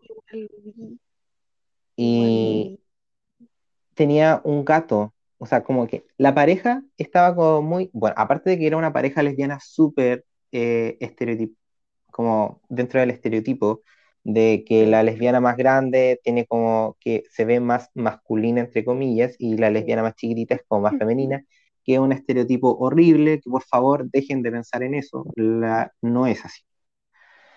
Eh, y aparecía, obviamente la lesbiana más chiquitita, eh, aparecía tomando un gato, pero de una manera que cualquier persona humana que tenga un gato sabe que así no se toma un gato. Gente del rechazo, por Y era favor. como, Así no se toman los gatos. no, ¿y por qué el, el rechazo se cuelga de una cosa que no le corresponde? O sea, jamás han hecho nada para la comunidad LGTBQ más. Y ahora vienen con sus campañas de rechazo por todos. O sea, no, no, no. Igual lo han hecho, o sea, ojo, ojo, estemos ojo con la campaña de rechazo porque están ocupando jugadas horribles. Igual lo han hecho con em, los femicidios de, de este país, Igual así como colgándose de esto. Sí, Cuando, por favor, lo recordemos que el rechazo no ha hecho nada No, por, nada. Lo mm, por ninguna política. Las han atrasado, las han desestimado, así que es horrible que se cuelguen de esto. Y alguien tenía que decirlo y voy a ocupar este espacio para hacerlo. Ah, que siento que es horrible lo que hacen. O sea, no sé. No, no me cabe en la cabeza cómo pueden ocupar los femicidios para hacer su campaña política asquerosa. decepcionada, pero no sorprendida. Ese es un sentimiento constante de vivir en Chile. Sí, Ya, nos fuimos para otro lado. Pasemos a la siguiente banda. Yo terminé con Paramore. Eh, nos pasa pueblos. sí. Eh, escuchen Paramore, creo que tiene una evolución bacán. Aparte de los problemas que tuvo Hailey como de ego, creo que es una banda que es buena. Y escuchen a Hailey. eh, su disco como solista está bonito, está bacán. Ella salió hace poco de una depresión, eh, de un divorcio igual. Así que creo que el- Bueno, ese disco habla mucho de eso. Está bonito. es, Me gustó es mucho. cuático que nuestros ídolos de la adolescencia están pasando por divorcios. Qué horrible. Y nosotros como que ni siquiera pensamos en, en- en la proximidad del matrimonio. Sí, o, o, o- o en un divorcio, como que divorcio me suena mucho como, no sé, Ser adulto y ser complejo. sí. Ya, pasamos a la siguiente banda que está pasada funa. Personalmente no, no, personalmente no me gustaba mucho cuando yo era adolescente y el día de hoy tampoco. Así que no, no les voy a dar una maravillosa historia de su discografía porque en verdad no, em, no me interesa. Solo recargamos esta banda porque eh, el vocalista creo que hay mucho de donde sacarle. Es un personaje. Y, por eso la quisimos abordar. sí, eh, 30 Seconds to Mars, creo que se pronuncia. Esta banda nació el 98, el año que nació el José. Tú naciste en el 98, ¿cierto? No, yo nací en 97. Tristemente. Así que, pe- pero estamos por ahí, estamos por ahí. Igual, no pensé que era tan vieja la banda, no es por decirme viejo, pero wow. Yo poco. No entiendo cómo llevan tanto tiempo. De hecho, están juntos a la fecha. Llevan caleta tiempo y yo les conozco como cuatro canciones. Yo, de hecho, con la investigación les conozco dos, que me parece terrible. Pero a mí no me gustaba mucho como esta banda emo, como musicalmente. mm, mm. Pero hay El gente que era muy fan. Sí. El tema es que en 2002 sacaron su primer disco. Estuvieron cuatro años sin sacar disco. Lo que me parece extrañísimo. Ni siquiera demos, Mm, No sé. Pero el tema es está que el como vocalista rara la cosa. banda, sí, el vocalista de esta banda es Jared Leto, eh, más conocido como el Joker menos querido de la historia. O el peor Joker del mundo. Eh, hicieron famosos con el disco A Beautiful Lie, con el sencillo The Kill. Todos conocemos esa Mm. canción. Sí, ese, ese es un tema buenísimo que tiene, y es buen tema, y el video es muy El Resplandor. completamente. Pero además Leto sale en películas buenísimas como El Club de la Pelea, em, Eh, Las posibles vidas del señor Nobody, que es como de mis películas en, favoritas. Quiero autofunarme porque es de mis películas favoritas. eh, en Requiem por un sueño. A mí me gusta mucho esa película y ahí actúa y su papel es muy dirigido. Sí, de hecho yo creo que Eh, si Leto no fuera parte de esta banda, mm, no serían exitosos. O si Leto no fuera tan conocido como actor. yo, yo creo que sí, yo creo que mucha de la fama que adquirieron como banda fue como, o porque venían de, de él. Y, y creo que su fama como actor igual se debe a, a su personalidad. O sea, Sí, o sea, más adelante vamos a hablar de eso, pero eh, ojo con el loco. O sea, sí. Y el loco está en la banda con su hermano, no de nuevo bandas llama. con hermanos. ¿Por qué? Sí, sí, Pregunta seria. sí, no me acuerdo cómo se llama su hermano, pero está con su hermano. El tema es que Don Leto está funadísimo, y no solo funadísimo, eh, sino que recontra funadísimo por un montón de temas.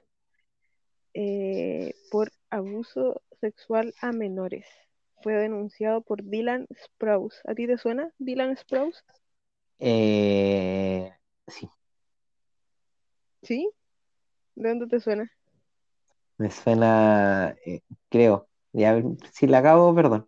Pero no es eh, eh, alguno de Saki Cody Gemelos en Acción, Sí, ¿no sí, sí, sí. Es uno de los pues, gemelos. Ya. Él eh, tuiteó hace mucho tiempo eh, a Jared Leto diciéndole si, eh, como que si ya, eh, pucha, no me acuerdo muy bien, como que si ya había estado con, o si ya había hablado o conversado o coqueteado o algo así con todas las niñas de, Disney, porque era muy común o muy sabido que Jared como que acosaba a las actrices adolescentes de, de Disney qué Channel. terrible, qué terrible. más encima, se sabe muchas cosas de cómo la industria de Disney Channel como ha sido horrible con las mujeres que han trabajado ahí y con los adolescentes en general. Así sí, que más encima que venga este loco que se cree Jesús eh, a aprovecharse más de eso me parece asqueroso. O sea, son personas que estaban como en un estado mental vulnerable. Sí, O sea, casi que era como un pacto, Sí. También hay un video de YouTube, bueno, había, ya no existe ese video de YouTube, de James Gunn. sospechosamente. Sí, James Gunn. No recuerdo si él era actor o qué, qué, qué pedo era, pero él hizo un video explicando y narrando muchas cosas que, Leto, que, que a Leto le gustaba hacer con, con chiquillas menores. Y después de muchas extorsiones, este video fue bajado. Este video obviamente existía como en los primeros años de YouTube, cuando Mm, pocas personas usaban YouTube y podíais subir cualquier cosa, como que en esos tiempos no habían filtros. claro, es que ahora te revisan todo, pues hay, un- hay muchas Sí, cosas que no puedes subir y que te bajan al tiro. sí, en esos tiempos eso no pasaba. Pero lo más sorprendente, lo increíblemente sorprendente, es que Jared Leto es líder de un culto o una secta, como quieran llamarlo, y él se autodenominó el profeta de un grupo de... Yo en mis apuntes puse seguidoras, porque no sé si hay hombres también, pero por las fotos que vi y por lo que leí, la grandísima mayoría eran mujeres.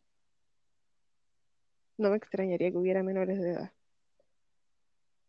Yo lo doy casi que por seguro. O sea, eh, la manera, no es primera vez que vamos a escuchar de cultos que, que, que- que manipulan a la gente, que al final eso es lo que hacen. No digo que todos los cultos sean malos, pero eh, creo que este en general está hecho con fines perversos. Sí, se O visten sea, de blanco, ¿qué pedo? No viven puedo con eso. Viven en una isla llamada Mars Island, que queda en Croacia. Yo no sé si Es la isla la cada, arriendan o qué, pero cada cosa que nombras es peor a la anterior. Sí, No, no encima que este loco, yo no sé cómo está ahora, pero hubo un tiempo en el que sí, como que tenía como una pinta muy, eh, la imagen que se cree que tenía Jesús, como de pelo largo y de barba, sí. Tie- tiene un rollo mental frígido. Unirse al, cu- al culto tiene un costo de entre dos mil a siete mil dólares. Voy a googlear inmediatamente para que sepan cuánto es eso, que Son es como, mucha plata. es como entre 2 y 5 millones de pesos más o menos, O sea, es o 6 millones carísimo. Es carísimo. ¿Eran dos mil dólares? Sí, de dos mil a siete mil dólares. O sea, dos mil ya es un millón y medio. Es caleta de plata. Y siete mil son como cinco millones. O sea, en mi vida, ojalá tener en algún momento 5 millones y jamás los gastaría en entrar en su culto. Y su culto igual es amplio. En las fotos se ven caleta de mujeres. Muchas mujeres. Y él es el líder. La experiencia consta de tres noches, con actividades como yoga, proyecciones a la luz de las estrellas, presentaciones en vivo de la banda y charlas del Funaboleto. Eh, Un asco. un asco por donde se le vea. Creo que, no sé. Eh, Me, me choca la gente que, que hace cultos. De más. Y eso no es todo, hay una edición 2020. Yo no sé si esto se llevó a cabo por el COVID, pero leí que la edición 2020 era del 21 al 24 de agosto, o sea que fue el fin de semana pasado. De hecho, que por eso no grabamos el podcast el fin de semana pasado. Porque Andábamos en nosotros estábamos en eso. Estamos haciendo esta investigación. Eh, oye, pero de verdad, yo pensé que, o sea, no, no sabía que todavía hasta el día de hoy se siguen haciendo los cultos. Sí, yo igual Eh, y la gente en, en el 2020 sigue creyendo en esto Parece que sí. por Oye, 5 millones de pesos. Ah, de más. Oye, pero si hay de todo. Hay gente haciendo protestas para no usar mascarillas. bueno, sí, también. Hay gente que no cree en el COVID, Sí, eh, tristemente. Hay método científico, pero no creemos en el COVID. En fin, de hecho Jared Leto no se enteró de la pandemia porque andaba en un retiro espiritual porque quiere transformarse en profeta. esa es la nueva misión de él, transformarse en profeta. Ese es su nuevo objetivo en la vida. O sea, e- este loco tiene plata para darse las vacaciones y no volver a trabajar nunca más. Y tú me dices que él quiere ser profeta. Esa es su misión Esa es su misión en la vida. en la vida. Necesita seguir transformando a la gente. Necesita seguir transformando a, a su culto. Me parece impresionante. Porque, porque no está metido solo, pues está toda su banda metida. Pero es que en su banda está su hermano, entonces al final igual es como... No sé, es que yo encuentro que Jared Leto es, es- es muy loco. O sea, yo me voy a autofunar diciendo que vi esta película que se llama El Escuadrón Suicida. Eh, que ya, sí, es una mala película, es entretenida, pero es una mala película, no la vean si le quieren prestar atención. Em, donde actúa la Margot Robbie, ¿ya? Y ella salió dando entrevistas de que este loco como que les mandaba ratones muertos de regalo, o, o que él no ensayaba sus escenas antes con ella, eh, porque quería ver como su reacción en el momento. Lo que a ella como actriz igual le complicaba porque no sabes cómo va a reaccionar tu compañero, nunca habéis trabajado con él, entonces igual es como raro. ¿cachai? Y el loco quería puro darse color. Sí, y lo hizo horrible, o sea, eh, es un mal guasón, es un mal Joker. Pésimo. Eh, pero porque creo que la película tampoco daba para eso. O sea, si comparamos ese Joker con el Joker de eh, Joaquín. Joaquín, así, o, o- o- o cualquiera de esos dos, creo que sus películas abordan mucho más lo que es el personaje del Joker. En cambio, Sí. acá se hablaba de otra cosa. El, el argumento iba por otro lado. Eh, pero estéticamente como Joker igual era horrible. Sí, Creo que iba por ahí la cosa. Creo que más allá de, de que era un horrible Joker. Y eh, lo, otro y- es que una actriz, no, no recuerdo si actriz o, o una persona que trabajó durante el rodaje de la película, lo acusó igual de, de acoso. sí, sí, es que el loco es muy loco. Es de onda poto, loco, ¿no? Sí, está de onda funa. Sí, Está de onda funa, por donde se le vea. No, decía, creo que lo peor es que ya por último fuera funado, funado, pero es que el loco está haciendo un culto. O sea, es como, está es como el Carol, enseñándole a gente. es como el Carol Dance, emo. Sí, completamente. Oye, Carol Dance igual, sí, yo como que a veces veo publicaciones que pienso que son bromas de las cosas que él publica, pero igual publica cosas completamente funables, como de si estafas Dance, piramidales y todo eso. yo creo que si Carol Dance se entera o tiene la posibilidad de crear un culto, lo haría. Yo creo que si tanta gente no, no lo repudiaría, yo creo que él lo haría. Completamente, completamente. Em, pero menos mal que pudimos sacar a Carol Dance de la televisión chilena. Sí, Aparte, Carol Dance se llama Jesús. ¿Por qué todo tiene que ver con la religión eh, de los funados? O sea, crear cultos, nombres parecidos, se intentan parecer a Jesús. ¿Qué pasa? yo no lo entiendo. Por favor, paremos. Quizás esa es su manera de atraer a la gente, pareciéndose a, a- a la imagen que tenemos de Jesús. Quizá. Pero lo, Eh, lo, lo de Jared lo encuentro inexplicable. O sea, no, no encuentro otra explicación que su ego. No creo que él tenga razones espirituales para crear un culto. No, yo creo que va, va en su ego y en, en creerse más de todo. O sea, sí, es que es muy raro. ¿Por qué no se quedó como actor si no lo hacía tan mal? No, tiene películas buenas, como la de... sí, la de Requiem por un sueño es, es bueno, o sea, no sé, fúneme por esto, pero era buen actor. Eh, no Sí, sé si buen músico, no me gustaban mucho sus canciones, pero de ahí a llegar a lo que se ha convertido hoy en día, mal ahí, mal, mal, mal, mal, mal, mal. Esa fue una banda que terminó mal, como que está My Chemical Romance, que tuvo como un sí. buen final, y esta banda que, por favor, sepárense y extínganse pronto. De. Como estuvo muy rara esta comparación, como de cómo puedes terminar bien una banda y cómo la puedes arruinar completamente y ser un funado de por vida. Pero lo cuático es que hay gente que lo sigue, a mí eso me sorprende. El otro día ¿Tú veía un post que... Yo creo que sí. ¿Tú crees que hagan orgías? Sí, completamente. Sí, de más que sí. El otro día había un post que le encontraba mucha razón que decía, em, ¿qué onda esa gente que idolatra todo lo que hace una banda, te guste o no? Uh, Y creo que es lo que pasa quizás con los fans como de Jared Leto, que lo idolatran haga lo que haga. Y no, pues, o sea, tenemos que, que ser como seres conscientes igual, en ese sentido. A mí me puede gustar mucho una banda, pero, pero no por eso me va a gustar todo lo que hace. De más. O sea, tengo que tener autocrítica para decir, oye, este loco tiene un culto en el que hace quizás qué cosa. No, no puedo ser parte de eso. De más. Ay, no sé qué opinará la audiencia de, de estos temas que tocamos. Yo creo que muchos sabían lo de, lo de Jared Leto, que quién no lo sabe. Sí, Pero igual es chocante. sí. Yo, por ejemplo, no tenía idea que cobraba.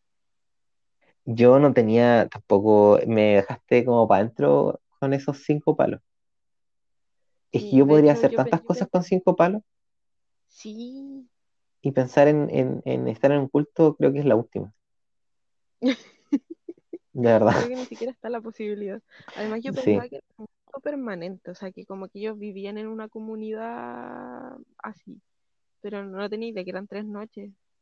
O sea, cinco pares que se te van en tres noches. por último fuera un año completo con cinco palos. Pero me está hablando ¿Y de tres noches. Sí, No puedo creer. No puedo creer la gente que pague por eso, de verdad. de más. Y no sé. Qué horrible, vaya, convivir con, con gente asquerosa. De más. Con el funable todo. Es que yo creo que por eso es tan caro el precio, porque como que convives en igualdad de condiciones quizás con ellos. Quizá. Quizás va por ahí, Y tienes pero conciertos en vivo. de canciones malísimas. No, pero hoy y quizás le, les muestra como sus películas. Quizá es Y como, eh, qui- quizá es como cuando Patti Selma muestra las fotos de sus vacaciones, así sí, permanentemente. quizás es eso, como él mostrando todo el rato sus películas, cantando sus canciones eh, de ondas a poto y, Y hablando eh, una, y hablando él todo el rato, como que es sí, su culto, es un es culto el, sobre él. sí, Acabamos de descubrir una verdad horrible. Eh, no sé qué va a pensar la gente de esto, déjennos sus comentarios. Eh, a mí me impresiona completamente, yo no puedo creer que gente pague por, por, por estos cultos. De hecho, yo no sabía que esta banda era como tan vieja. Yo pensé que ellos como que nacieron, crearon The Kill y murieron. Yo no puedo creer que sigan juntos. Si tuvieron dos temas famosos, Sí. ¿de qué estamos hablando? Y un tema se hizo famoso por sus referencias a eh, El Resplandor, digámoslo, Ahí hubo pituto. Yo creo que ahí hubo pituto de letra. completamente, Sí, completamente. hubo favores de por medio ahí. Si no, no, no lo habría Sí, pero qué cuático lo lejos que llegaron. Sí, ¿Cómo agarramos tanto vuelo? Como nosotros haciendo este sí. segundo capítulo. Oye, sí. ¿Cómo pasa? Cómo pasa el tiempo. Sí. Eh, ya para ir cerrando, hablamos de cuatro bandas súper ícono de, de la cultura emo. Eh, volver a agradecer a las personas que nos van a escuchar. Yo tengo que mandar dos saludos especiales.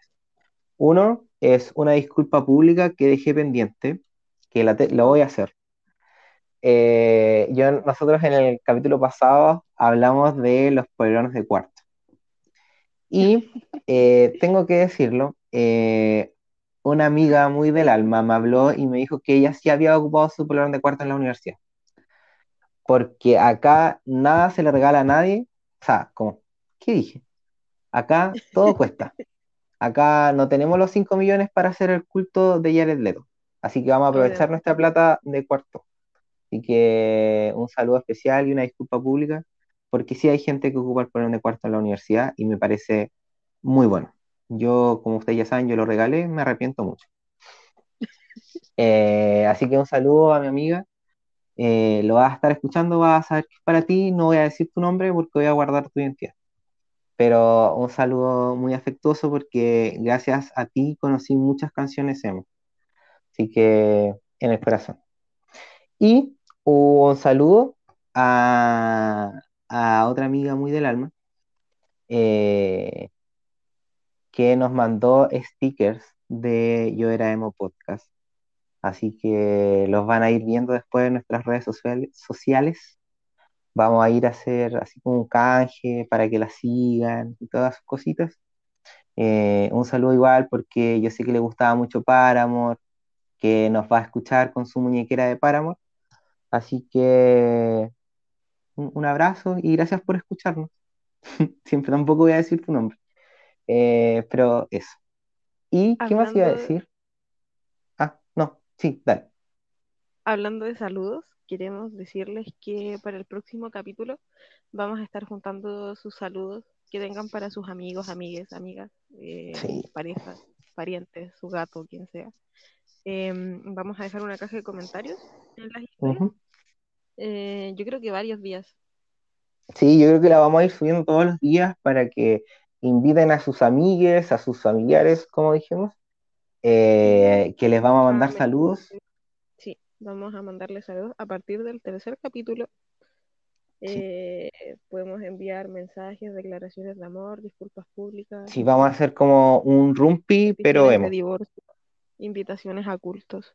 Invitaciones. rumpi, pero Eh, así que eso, y si quieren decirnos cualquier cosa, si quieren pasar un mensaje, eh, porque voy a repetir esto, porque lo repito siempre, en cada parte a la que voy, somos una comunidad, nos apoyamos entre todos. Así que si necesitan pasar algún mensaje como importante, de que están organizando alguna olla común, alguna rifa, cualquier cosa, sí. eh, la podemos decir por acá. Yo sé que no vamos a llegar a tantas personas, pero eh, somos la voz de todos, como siempre lo hemos dicho. Sí, Así que cualquier eh, cosita que necesiten, eh, nos confían a nosotros nomás y nosotros vamos a pasar el aviso. Eh, atentos a nuestras redes sociales siempre. eh, yo era Emo Podcast en Instagram, todo junto. sí. Estamos post subiendo en cosas la única red social que tenemos. hasta el momento. Eh, puede parecer que no la ocupamos, pero sí la ocupamos. Vamos a empezar a subir cosas más seguido. Eh, vamos a estar más atentos a redes sociales eh, para interactuar con todos ustedes. Así que mm, eso. ¿Qué más? yo Ah, quiero, eh, ah, no, dale no. yo quiero funar, ah, no, no, no quiero funar, no, no voy a dar nombres ni nada, pero nos llegó un comentario en Instagram de una persona em, X. criticando, Ah, burlándose, un hombre criticando y burlándose del lenguaje inclusivo. Y me pareció muy como el poto, porque em, no, no, no sé, encuentro que negar la existencia del lenguaje inclusivo es negar la existencia de miles de millones de personas que son parte de, este planeta, existen, están ahí. El lenguaje inclusivo, eh, si bien no está en la RAE, da lo mismo, la RAE es un libro que escribieron una manga de viejos hace mucho tiempo, que existan reglas del lenguaje no significa que, que tenga que ser de esa forma. El lenguaje siempre va a mutar dependiendo de las necesidades de quienes lo hablan y, y ha mutado para hacer notar la presencia de todas estas personas y tienen todo nuestro apoyo y nosotros vamos a seguir usando el lenguaje inclusivo porque son importantes para nosotros. Sí, creo que no hay nada más que agregar respecto a eso. Eh, el lenguaje muta y hay que ir adaptándose. Eh, no vamos a dejar de invisibilizar a cierta eh, comunidad que está, que está presente y que somos la voz de todos. O sea, ya paremos con todo esto. Em, así que nada más que agregar aparte de eso. Igual vamos a dejar muchas cajitas de comentarios para que dejen sus saludos, como dijimos, a sus amigues y para los temas de los próximos capítulos. Ya qué cosas les gustaría hablar. abiertos a, sugerencias de temas. De hecho, si quieren hablar de lenguaje inclusivo, igual lo podemos hacer. Ah, eh, no, pero de verdad de lo que quieran. De lo que quieran. Eh, ha dado la casualidad de que estos dos capítulos hemos hablado de música, pero tenemos pensado hablar de muchas otras cosas. Sí. De hecho, si quieren podemos seguir hablando del Funado Leto y ahora hablamos como de su carrera de cine. Hoy sí, que yo, que yo la encuentro mucho más interesante que su carrera musical. Sí, digámoslo en serio. Y una eh, familiar, no creo que esto sea haya nacido porque sí. Quizá el hermano igual tiene que ver con esto. Quizá. Vamos a dejar la pregunta abierta. Sí. Vamos a dejar la pregunta abierta. ¿Por qué las bandas emo eh, se conforman con hermanos? ¿Por qué? ¿Pasa algo ahí? Eh, ¿Hay una cosa de familia que no entiendo todavía?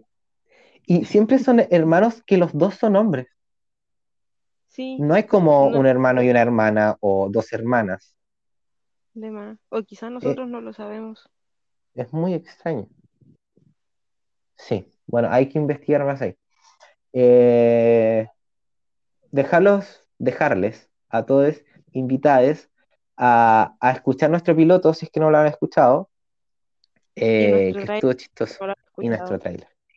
y eh, que nos sigas en redes sociales, que subimos memes, somos una gran comunidad. amigas, amigues.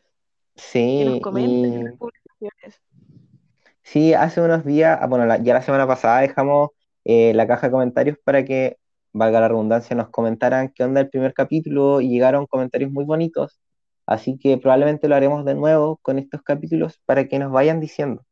Eh, a veces pareciera que nosotros nos creemos el cuento, pero no. Eh, detrás de este podcast hay mucha inseguridad de si les va a gustar o no. Y ustedes reafirman, reafirman eso. O sea, eh, lo reafirman con cada comentario que nos hacen llegar, con cada reproducción, así que muchas, muchas gracias. No había dicho muchas gracias, así que lo digo ahora.